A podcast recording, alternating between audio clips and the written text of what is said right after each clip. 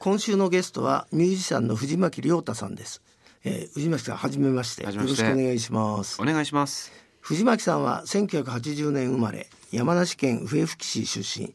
2003年にレミオロメンの一員としてメジャーデビューされ数々のヒット曲を送り出しています。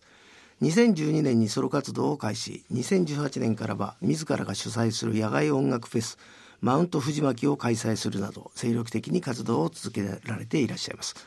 えー藤巻さんあのミュージシャンにとって昨年に引き続き今年1年も新型コロナの影響を受けて大変だったんだと思うんですけど、どんな1年だったですか？そうですね。去年の方がやっぱ大変でしたよね。なんかもう急に緊急事態宣言なんて出ちゃって今年はなんかそのまあ去年翻弄されたので、まあちょっとなんか受け身に回っててもなと思ったので、割とこうなんていうんですかねオンラインライブをしてみたりとか結構できるライブは全部やりましたね。お。だから結構あ今年は結構やちゃんと音楽活動したなって感じがしてますね。あのなんだかそのオンラインはいの時も映像と一緒になんかあれですか、届けたんですか？なんかねそのさっき紹介していただいたこれマウント藤巻っていう山梨で地元なんですけど盛り上げたいと思って始めたんですけど去年今年と、まあ、やっぱり現地開催ができなくてですね。なるほど。で去年はもう中止にしてしまって今年はもうちょっとそれじゃ悔しいんでせめてオンラインでやろうと思ってその時にねやっぱり県の方とかその山中湖村の方とかいろいろ協力してくれていろんな映像を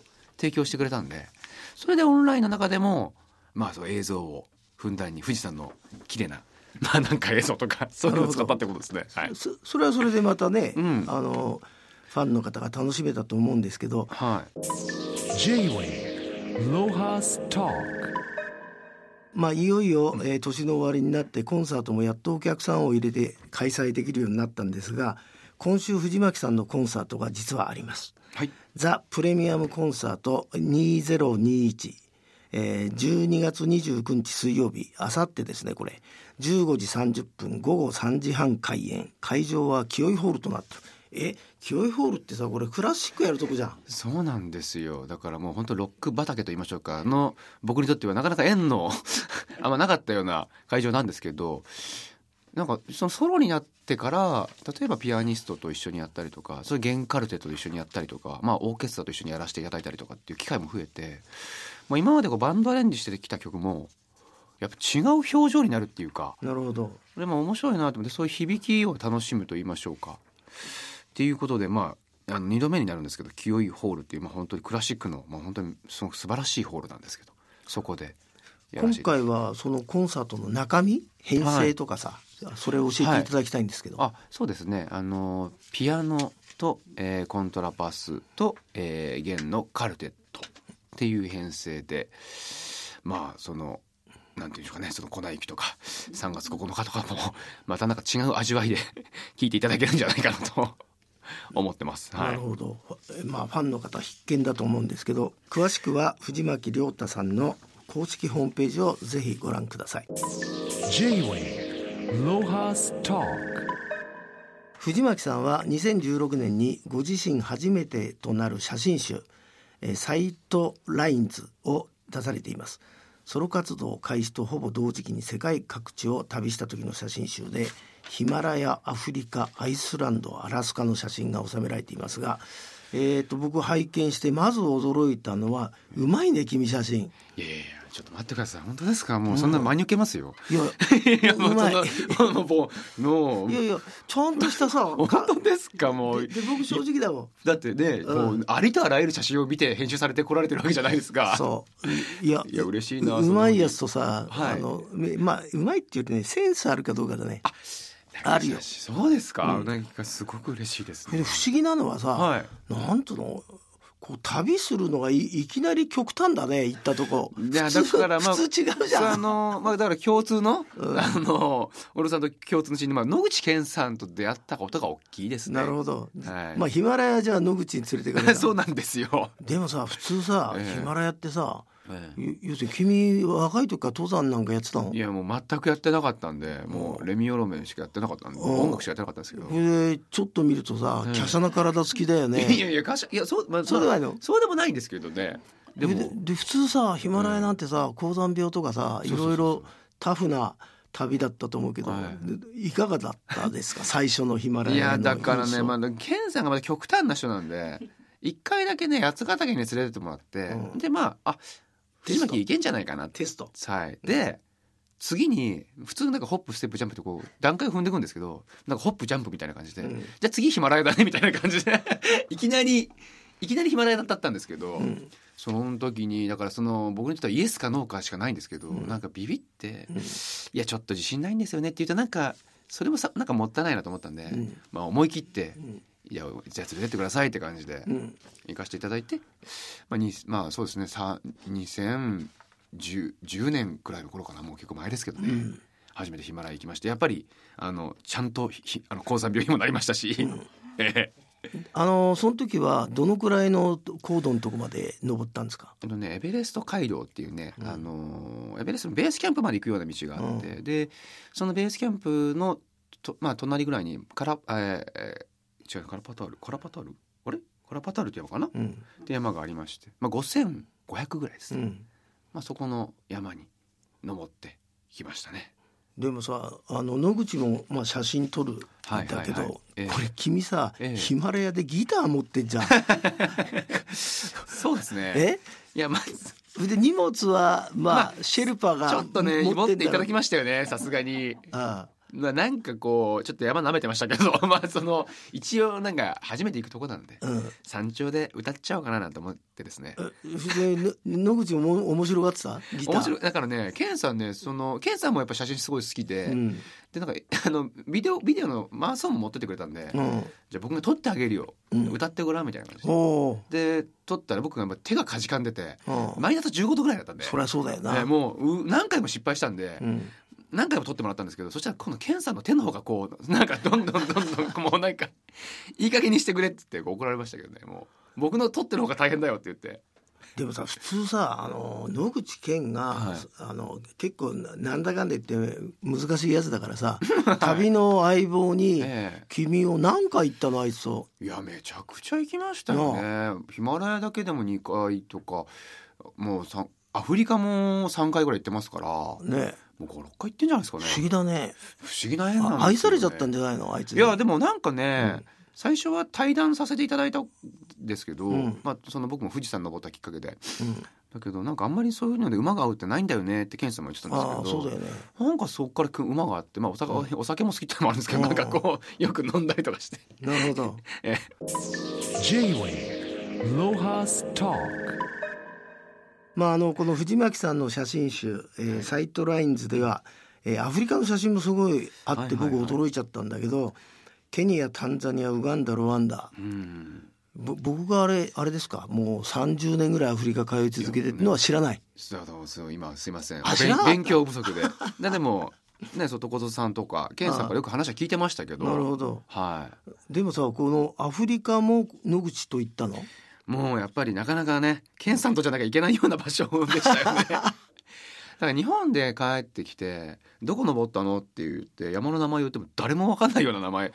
あのルエンゾリ、うん。えーメルーさん、うん。えーカリシンビ、うん。どこなんだっていうような山を登ってケンさんのマニアックな山に。なるほど。はい、あれですがこのマサイマラの、はい。えー国立公園行った時に行きました。これヌーの川あたりってこれはどこ？タンザニア？これ。これもねあのマサイマラでした。マサイマラの。マサイマラでしたね。どうですか？そのわあなたの世代にとってアフリカのそのサバンナの体験は？いやーもうなんて言うんだろうな。こう広さとかの概念も変わりましたしなんかまあこうセスナでもなんか赤土の上に降りるんですよね。うん。でパッと開けた時のねんなんか風の匂い覚えてますね。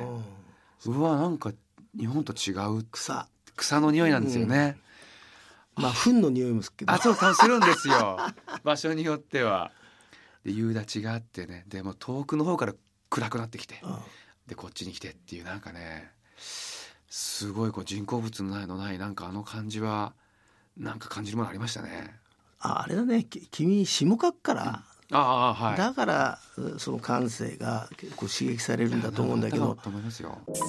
J-Way Lohas Talk まあそんな藤巻さんは自然の中に出かけるようになって環境のことや SDGs などのことを考えるようになったんですけどまあ、どんなふうに考えてるんですか今？まあでもまあその時まあねその東アフリカで一番大きなキベラスラムっていうスラムに、あキベラ行ったの？キベラ行ったんです。野口結構好きなんだよねスラム。そうなんですよ。野口ついてるでしょ。ケケンさんなんですってまあやっぱりまあそのまあ友達ですけどやっぱ学ぶこともたくさんケンさんから多くて、まあ世の中にこう A 面と B 面があって。ああなるほど、ねでこう美しい A 面とやっぱそうでもない B 面っていうのがあって、まあ、B 面に大体こう社会問題とか全部大事なものはあるよっていうので多分ケンさん育ててうん。だから B 面に行きたがるんですよね。うん。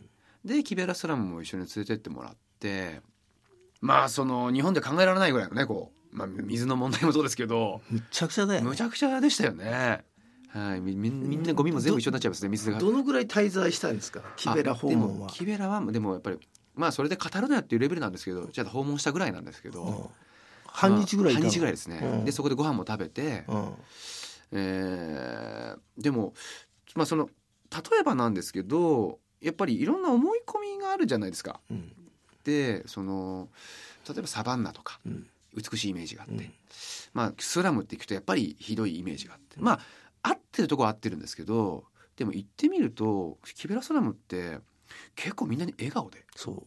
僕のあれはそうみんなもっとなんかこうすごいこうくなんかもうこう眉間にしわがやってるようなこう苦しいような顔で生きてるかと思ったらめちゃくちゃ笑い顔声とか要は助け合っって生きてる、まあ、助け合うしか生きていく方がないんですけどなんかねすごくそのキベあのスラムっていう言葉が持ってるイメージ以上にそのそういうものとこう幸福とか幸せとかまた別なんだなっていうのを感じたのと逆にこうサバンナに行ってやっぱり写真を撮るの楽しいじゃないですか。動物がどこにいるから行って言って車で向かうんですけどなんかこう動物を追ってる自分がこれどっちがハイエナなんだろうなってなんか自分たちもなんかなんかこう、まあ、美しいところに行ってるのに自分たちの方がなんかそうでもない存在に思えたりとかせちがらい世知辛い感じがして それもなんか体験としてはあなんかやっぱいろんなこうなんていうのかな思い込みってあるんだなっていうのをこう壊すっていうまあ旅ってそういうとこありますよね。J-Way Lohas Talk まあ最近日本ではもう SDGs ばばやりですけど藤巻さんとしては、まあ、SDGs って、まあ、広範囲にわたるテーマがあるんですけど一番なんかあのあなたが身近なテーマって何ですか？SDGs で。あのまあ実家がですね山梨県で農家をやってるんですよね。で桃とぶどうを作ってるのでまあ去年その まあこの年になってまあ初めてってわけでもないんですけど本当にスケジュールがガラッと白紙になってしまったんでやることないなと思って実家の農業を手伝ったんですよ。なるほど。で初めてそのどやっぱりその果樹っていうのはすごい手間がかかるんですよね。盆栽とかに近いぐらいこう、うんハサミを入れて入れて入れて、なんかもうブドウもあの房になるまでに、まあとにかく出荷までにすごい時間かかるんですけど、うん要はまあすごいあの手間暇がかかってやっぱり一個のスーパーに並ぶものができるっていうのを自分も体感した時にやっぱり世界中でものすごい量のあの食べ物が廃棄されてるっうんていうのをそうですね。知知った時にまあなんかものすごい複雑な気持ちにやっぱなりましたね。あーやっぱりあの食べ物ってね別に余ってるわけじゃなくてさっき言ったキベラスラムなんか足りてないわけですから、このなんか不不釣り合いな状況ってやっぱりすごく問題にだなっていうのは思いましたね。J-Way Lohas Talk あのその農業をやった時に、ええ。その SDGs でいうテーマええ。になんかこう関係のあることを感じまいした？やーまあ、まあ要はこう父親であったりとか弟がね農業を継いだんですよ。だからその農業の話をよくするようになって、うん。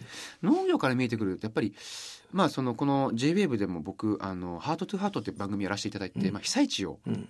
あのインタビューしに行く番組なんですけど要は異常気象がすごいじゃないですか。うん。で僕たちの子供の頃では考えられないぐらいのこう、まあ、ゲリラ豪雨とかうん。台風の大型化とか、うん。やっぱりその農業も直撃するんですよね。でやっぱりあっという間に農業なんてもうやっぱりやられちゃいます飛んじゃうよね。飛んじゃいますよね、うん。まあ農業もそうですし、まあ、人間が住むっていうことも、ん。いいろんなインフラが壊されちゃうっていうのもそうですし、やっぱりなんか温暖化っていうのはやっぱ結構日々の一人一人がなんかやっていかないとこれはまずいぞっていうふうにはこうまあマクロからミクロまでいろんな視点でこう感じることが増えましたね。まあそういうあれですか？その気づきを、はい。まあ楽曲に生かすとかそういうことはないんですか？でもやっぱりうん最初はこう夢を叶えるんだとか、まあ君が好きだよとか なんかそのね恋恋とかね、うん、まあいいんじゃない愛で愛って何なんだろうみたいな。そういうところからもちろん始まってますし、はそういう時は普遍性があるんですよ歌って、うん。でもやっぱりその41なら41なりのやっぱせ世界観人生観がやっぱないとおかしいなとも思ってるんで、うん。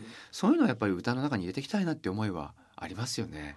まああの藤藤巻さんいよいよ2021年もあとわずかになったんですけど、まあ来年の、えー抱負なんかプランがあったら教えていただきたいんですけど。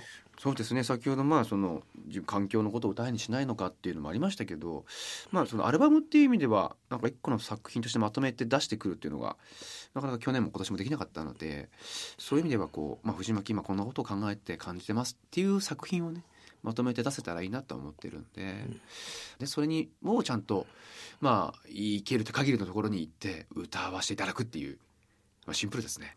えー、藤巻さんこれからも音楽を届けて皆さんを楽しくあのさせてください。今日はどうもありがとうございました。ありがとうございました。えー皆さん良いお年をお迎えください。J-Wave Lohas Talk